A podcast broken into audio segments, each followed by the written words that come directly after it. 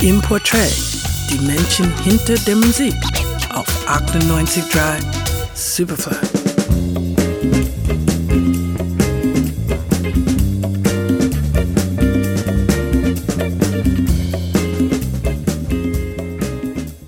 Sie und wir lieben sie auch. Seit einer Woche sind sie schon auf der Spitze der Superfly-Charts und ihr habt sie dorthin gebracht. Das französische Aushängeschild in Sachen äthiopischen Coversongs und Sounds Akale Wube hat sich zusammengetan mit einem der ganz großen Stars der äthiopischen Musikszene, Girma Beyene.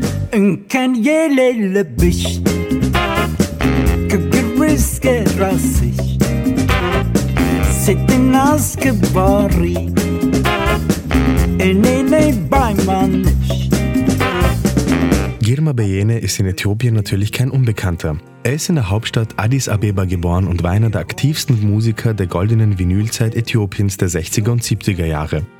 Nicht nur das, Beyene war auch einer der gefragtesten Komponisten, Arrangeure, Songtexter und Sänger seiner Gegenwart.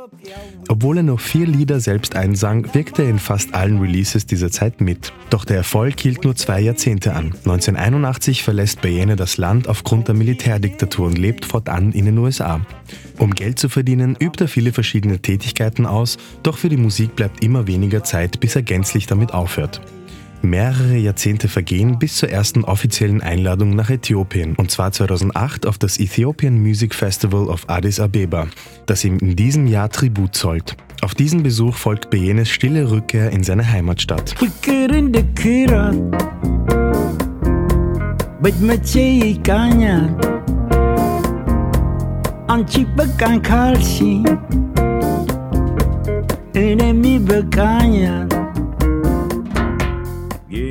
folgte Girma Beyene einer zweiten Einladung, die sein Leben verändern sollte, nämlich der Einladung der französischen Formation Akale Wube, ein gemeinsames World Music Album aufzunehmen und es auf der Ethiopique Compilation CD-Reihe zu veröffentlichen. Ethiopique Volume 30 featuring Akale Wube und Girma Beene ist eine Sammlung von Liedern des äthiopischen Altmeisters, allen voran Enken Yelelebesh, der aktuellen Nummer 1 der Superfly-Charts. Ethiopia with Anama Mama وزريت إثيوبيا und geht in in ein Bar.